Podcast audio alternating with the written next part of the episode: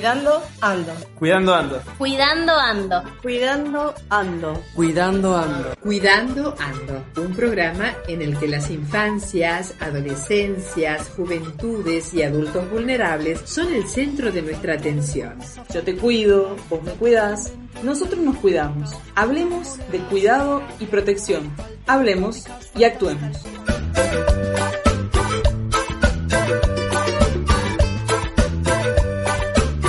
Hola, buenas tardes. Aquí nuevamente con nuestro programa número 4, Cuidando Ando, un programa hecho para la prevención, sensibilización y cuidado de nuestras infancias, adolescencias, juventudes y adultos vulnerables. Hoy nos vamos a enfocar, a tratar de, profundizar un poquito más qué significan estas organizaciones que nos, encargan de cuidarnos a nivel del Estado, a nivel de la sociedad.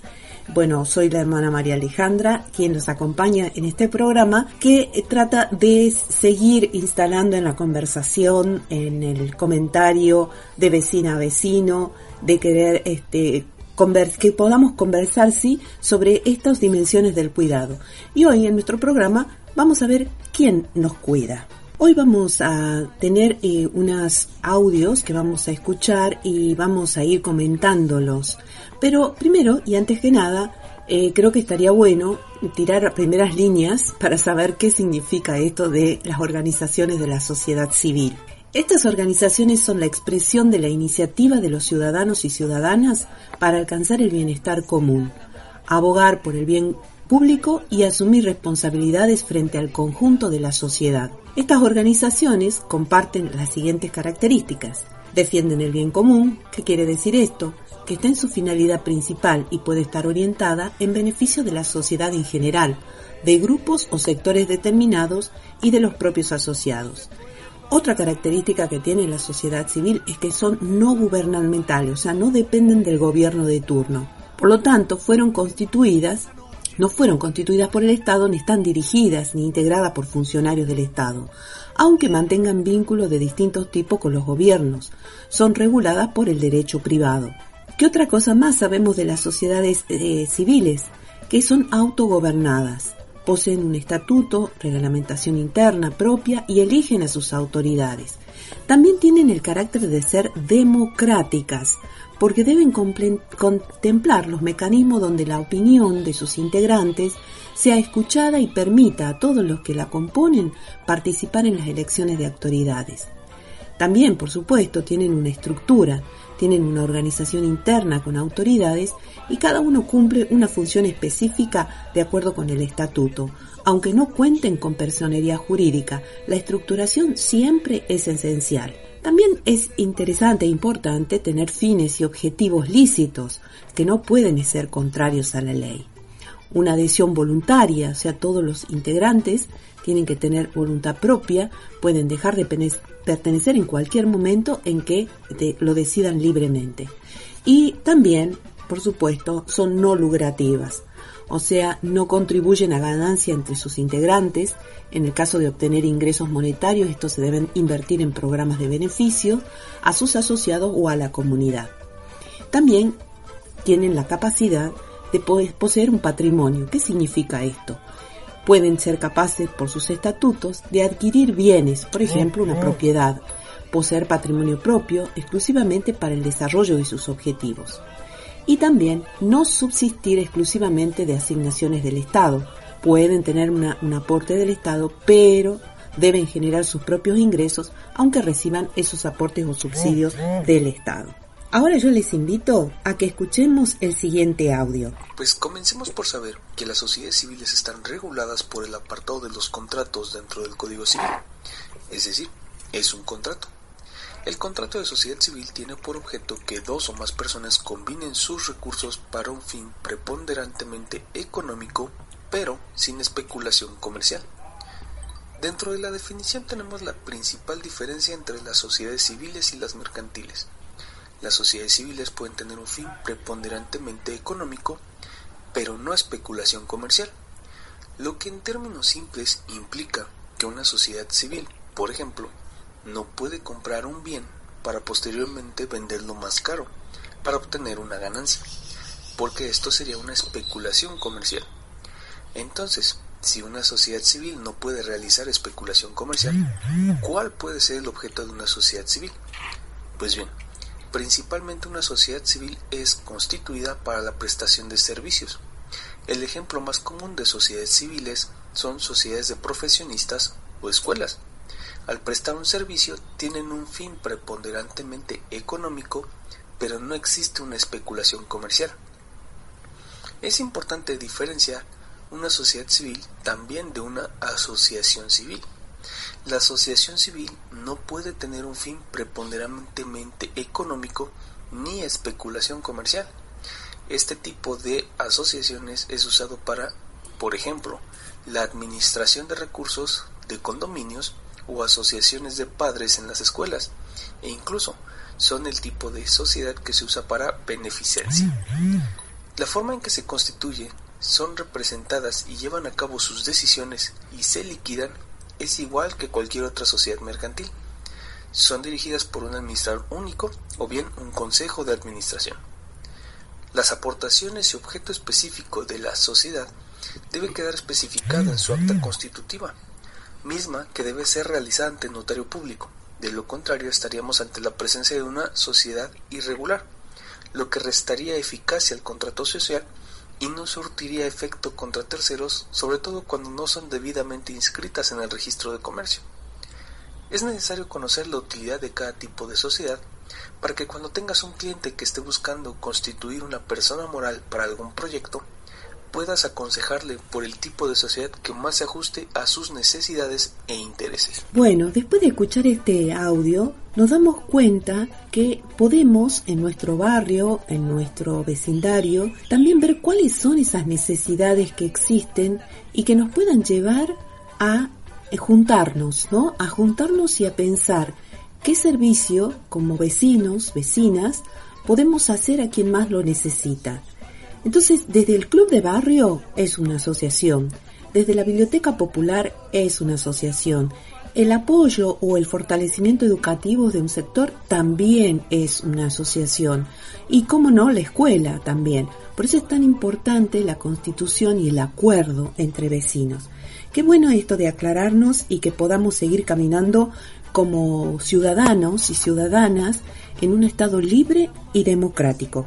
Bueno, para ir este, haciendo sonar nuestros oídos, vamos a escuchar la siguiente canción.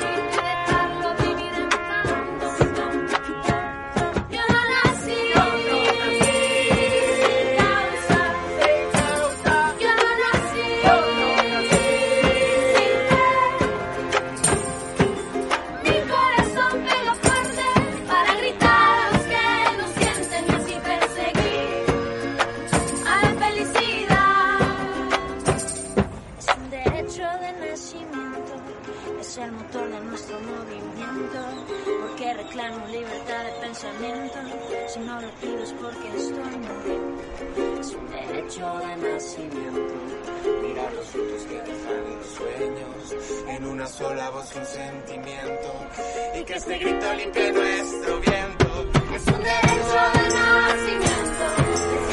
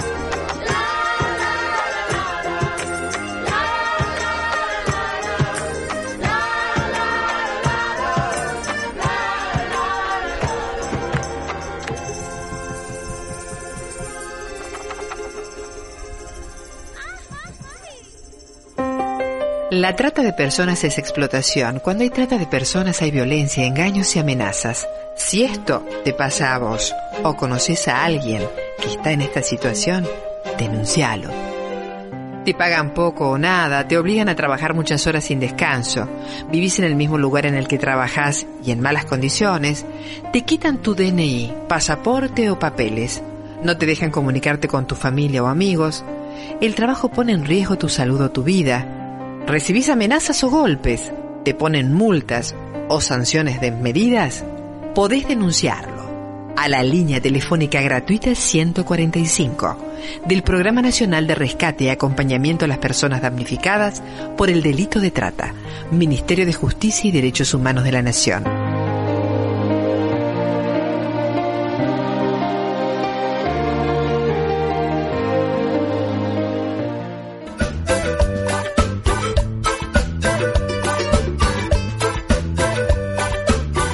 Escuchábamos recién a Amon Laferte y sus amigos con el tema derecho de nacimiento.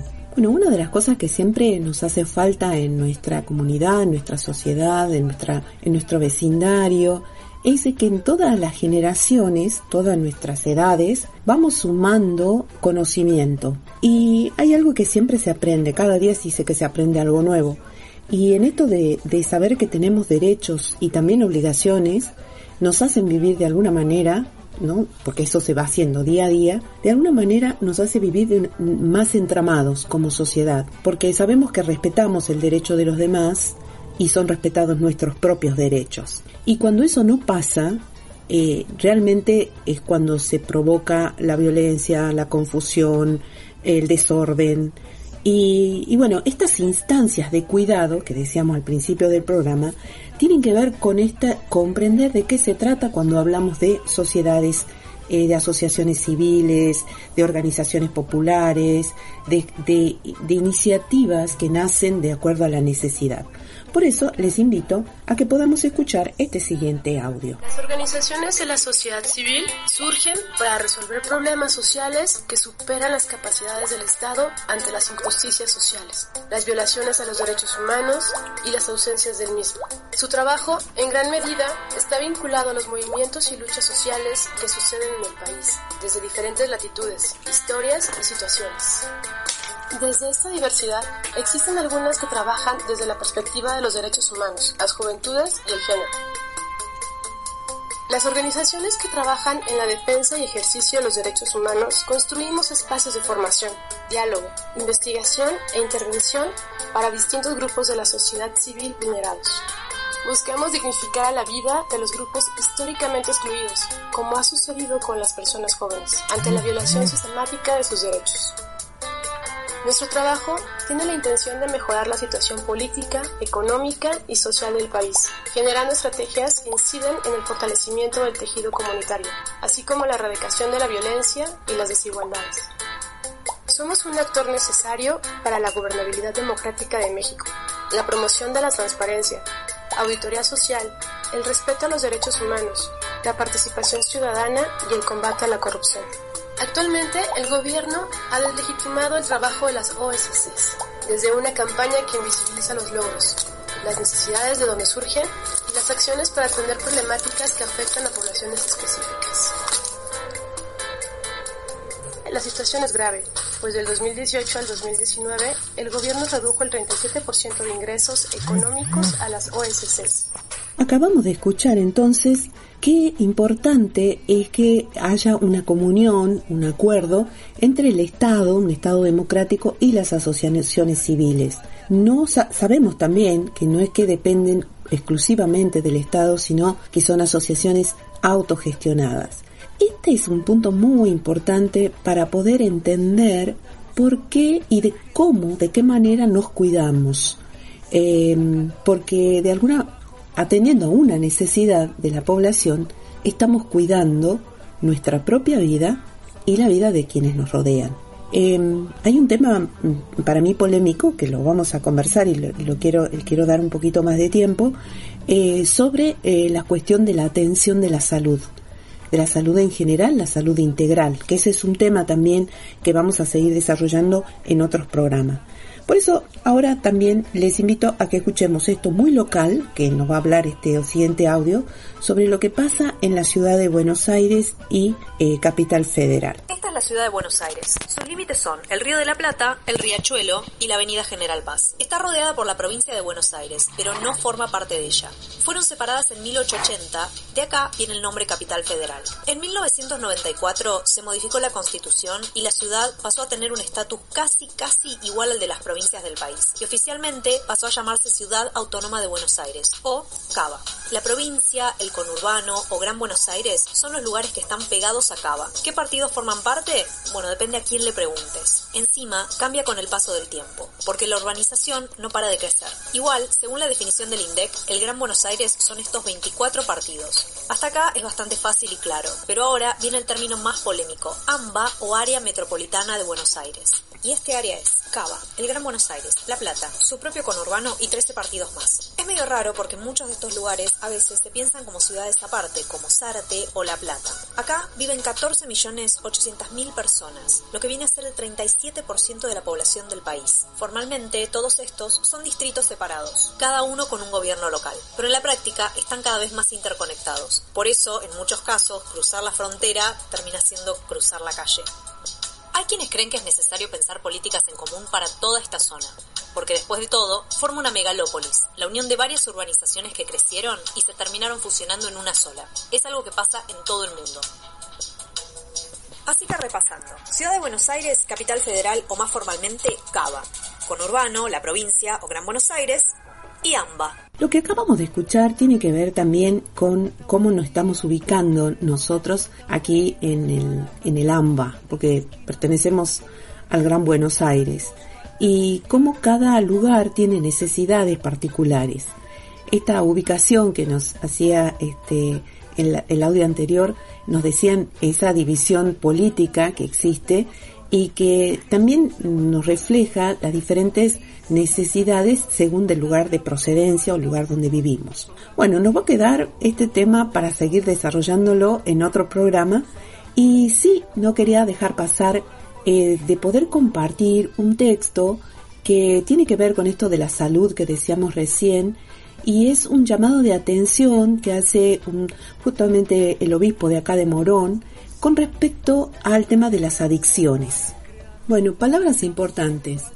Dice Jorge Vázquez, el obispo de Morón, que eh, quiere dirigirse a toda la comunidad de monerense, yo podría decir también a todo el país, ¿no? Pero de todas maneras es, es local, para expresar públicamente mi honda preocupación ante cualquier expresión que implique un mensaje ambiguo dirigido a los más jóvenes, sobre las gravísimas consecuencias que tiene para la salud física y espiritual la utilización de sustancias que la ciencia ha demostrado ampliamente que causan daños irreparables. No creo que ninguna campaña de prevención de las adicciones, sin juzgar intenciones, pueda llevarse adelante sin señalar con absoluta claridad el efecto devastador que tiene para los jóvenes y las jóvenes y sus familias la utilización de esas sustancias. Como lo hice en diversas oportunidades, reitero mi apoyo y cercanía hacia tantas personas e instituciones que trabajan valiente y desinteresadamente para la recuperación de las personas que luchan para superar sus problemas de adicciones. Especialmente quiero expresar mi afecto y cercanía con tantas madres y tantos padres de familia que enfrentan las terribles consecuencias que tiene la adicción en estas, a estas sustancias para la vida de sus hijos. Bueno, nos deja pensando, porque esta también es una dimensión del cuidado, saber qué ingerimos y cómo nos impacta. Existen entonces asociaciones que ayudan justamente a recuperar a las personas que eh, por varias situaciones de vida llegan a eh, consumir sustancias que afectan su entendimiento, que afectan el modo de vivir, que afectan sobre todo sus proyectos de vida. Bueno, escuchamos esta última canción que se llama Derecho a Vivir en Paz.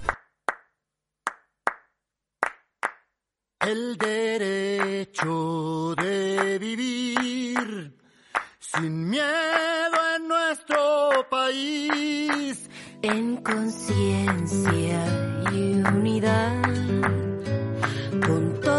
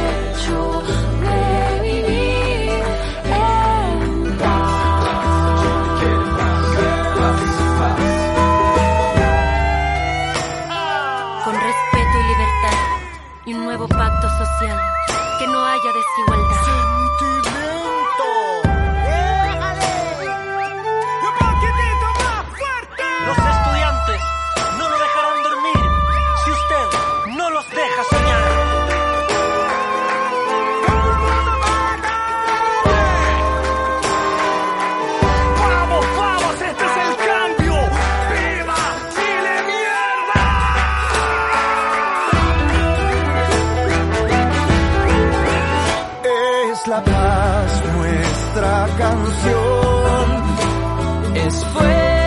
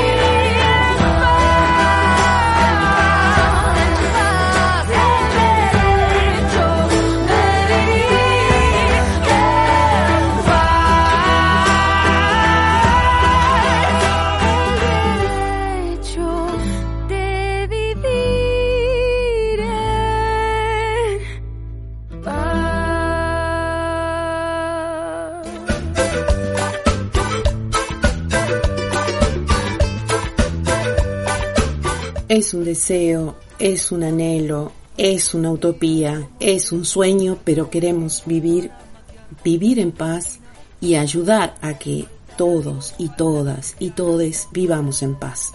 Y la paz se construye cada día. Y la paz se obtiene también eh, aceptando nuestras diferencias que tenemos, pero sobre todo construyendo sobre lo que une, nos une como humanidad y descartando todo aquello que nos separa. Que cada uno podamos vivir libremente nuestras expresiones de fe, de, de vida, de proyecto, pero siempre cuando respetemos nuestra propia vida y respetemos la de los demás. Hasta aquí llegamos con nuestro programa número 4, Cuidando Ando, hecho un programa, sí, justamente, para poder generar esta conversación que nos lleve a ser, mm, eh, al vivir felices y a ser felices a los demás. Hasta la próxima. Cuidando ando. Cuidando ando. Cuidando ando. Cuidando ando. Cuidando ando. Cuidando ando. Un programa en el que las infancias, adolescencias, juventudes y adultos vulnerables son el centro de nuestra atención. Yo te cuido, vos me cuidas, nosotros nos cuidamos. Hablemos de cuidado y protección. Hablemos y actuemos. Auspició este programa Fundación Elmina Paz Gallo.